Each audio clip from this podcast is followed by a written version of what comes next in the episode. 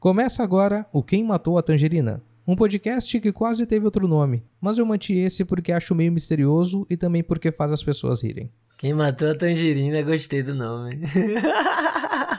Me diga se essa história é familiar. Um pré-adolescente estudioso, com poderes de bruxo, decide burlar as regras do lugar onde vive para buscar a Pedra Filosofal. Antes de terminar a missão, ele encara aventuras, descobertas e lições sobre a vida. Tudo bem responder Harry Potter. Eu teria respondido Harry Potter se não tivesse lido esse roteiro antes. Mas na real trata-se daquele que pode até não ter sido inspiração para J.K. Rowling, mas com certeza foi a de Jorge Benjor. Estamos falando de Paracelso, o homem da gravata florida. Lá vem o homem gravata florida. A Tábua de Esmeralda, clássico LP de Jorge Ben, que na época ainda era Jorge Ben, não Jorge Benjor, traz na segunda faixa do lado A a música O Homem da Gravata Florida, que a gente acabou de ouvir um trechinho. Uma música que é basicamente um ode ao estilo e combinação de cores desse acessório. O tal homem da gravata florida se chama, atenção, hein? Philippus Aurelius Teof... Philippus Aurelius Teosperatus Bombastus von Hohenheim, ou simplesmente Paracelso. Jorge Ben escreveu essa homenagem porque acabou descobrindo a história de Paracelso quando estudava sobre Nicolas Flamel, alquimista, muso de Jorge Ben e namorado da viúva, e que também deu nome ao personagem de Edson Celulari na novela Fera Ferida de 1994. Eu acho que chegou a hora de fazer a minha entrada triunfal na cidade. Fera Ferida, a nova novela das oito.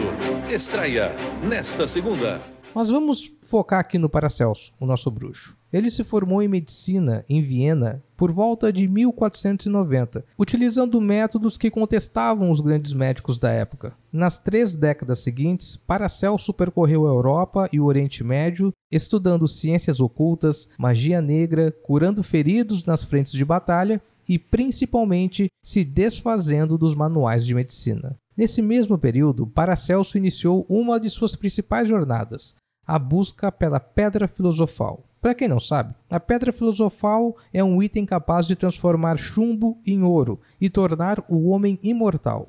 Para alguns, Paracelso estava se tornando o maior cientista de todos os tempos. Para outros, não passava de um charlatão pretensioso. Em 1530, ele irritou o Conselho Médico de Nuremberg por escrever a melhor descrição de sífilis da época. Afirmou que a doença podia ser tratada por via interna, diagnóstico que seria comprovado quase quatro séculos depois, em 1909, por um alemão que criou o Salvarsan, o primeiro remédio eficaz contra a sífilis.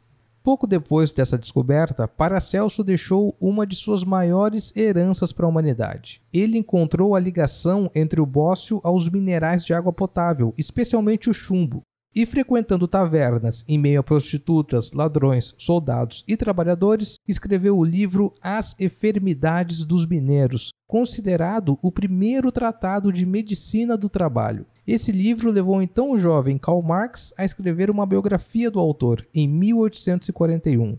Ambas as obras foram fundamentais para os direitos do trabalhador em relação à sua saúde física e mental e que são garantidos até hoje. Como é bom o socialismo, hein? Quando ocorreu a notícia de que ele aceitaria lecionar medicina na Universidade da Basileia, para lá foram estudantes de toda a parte da Europa. As autoridades ficaram apreensivas quando ele convidou para sua conferência não apenas os estudantes, mas toda a população. Essa apreensão iria virar um escândalo quando Paracelso, cercado por uma multidão, queimou em praça pública livros dos pais da medicina. A solução encontrada foi fugir para não ser queimado no lugar das obras. Paracelso passou o resto da vida escrevendo sobre pestes, epidemias, ocultismo e filosofia. Sobre filosofia, escreveu o Livro dos Prólogos e o Livro das Entidades, que é composto de quatro tratados pagãos e um teológico. Sobre ocultismo, ele escreveu Filosofia Oculta e o Tratado das Ninfas, Silfos, Duendes, Salamandras e outros seres.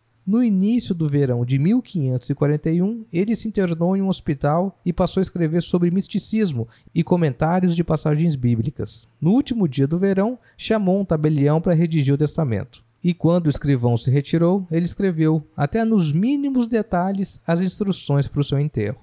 Três dias depois, estava morto. O enterro, conforme o desejo, foi na igreja de Santo Estevão, em Salzburg, onde em 1591 os moradores mandaram colocar uma placa que diz: Aqui jaz Philippus Teos Aqui jaz Philippus Teosperatus Bombastus von Hohenheim, famoso doutor em medicina que curou toda a classe de feridas, a lepra, a gota, a hidropsia e outras várias enfermidades do corpo com ciência maravilhosa. Morreu em 24 de setembro do ano da graça de 1541. A pedra filosofal Paracelso não descobriu, mas além de salvar milhares de vidas, criar conceitos essenciais para a medicina moderna, e ainda nos deixar teorias maravilhosas sobre a lenda do superior desconhecido, que basicamente é uma interpretação do universo onde a matéria e o corpo astral convivem e se relacionam, o homem ainda inspirou Karl Marx e parte de uma obra-prima da música brasileira. E olha só esse relato. Em novembro de 2009, o Jorge Benjor disse em uma entrevista à Trip que levou Gilberto Gil até a casa do Paracelso, na Suíça. Eles aproveitaram o rolê e foram conhecer também a casa do Nicolas Flamel, em Paris. O diálogo seguiram uma leitura da entrevista. O repórter pergunta: E o Paracelso é o homem da gravata florida? Aí o Jorge Ben responde: É, a história dele é maravilhosa.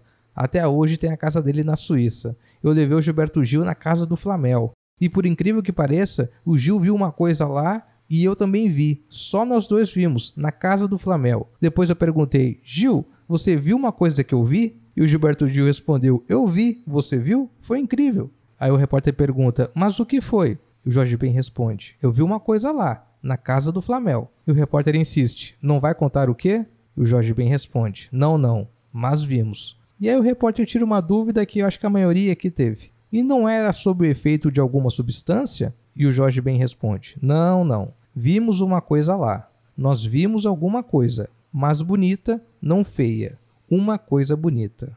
Eu acho curioso que o Jorge Benjor entra nesse tema da visão na casa do Flamel depois da pergunta sobre o Paracelso. O que será que eles viram então?